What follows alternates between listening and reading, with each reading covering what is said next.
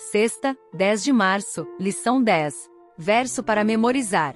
Então ouvi uma voz do céu dizendo: Escreva: Bem-aventurados os mortos que desde agora morrem no Senhor. Sim, diz o Espírito, para que descansem das suas fadigas, pois as suas obras os acompanham. Apocalipse 14, versículo 13. Estudo adicional.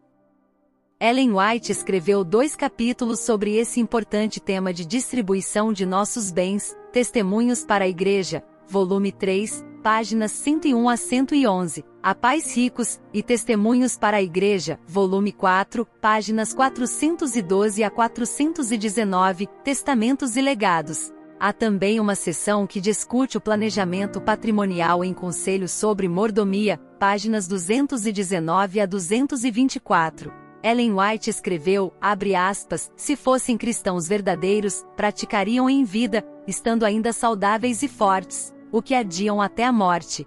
Dedicariam a Deus a si mesmos e o que lhes pertence, ao passo que agindo como seus mordomos, teriam a satisfação de estar cumprindo seu dever. Como executores de seus próprios testamentos poderiam por si mesmos satisfazer as reivindicações divinas em vez de deixar essa responsabilidade a outros fecha aspas. O que ela quis dizer com executores de seus próprios testamentos?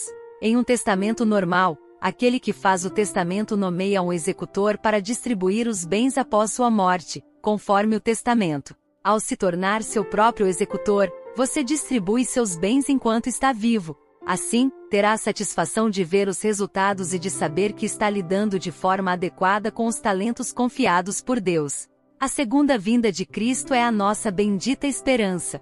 Será incrível ver Jesus voltando. Queremos ouvir as palavras. Muito bem, servo bom e fiel.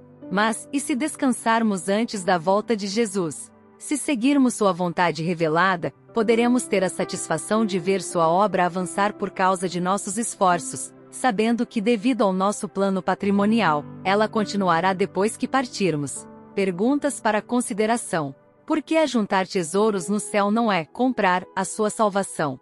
Devemos ser generosos, mas devemos ser sábios.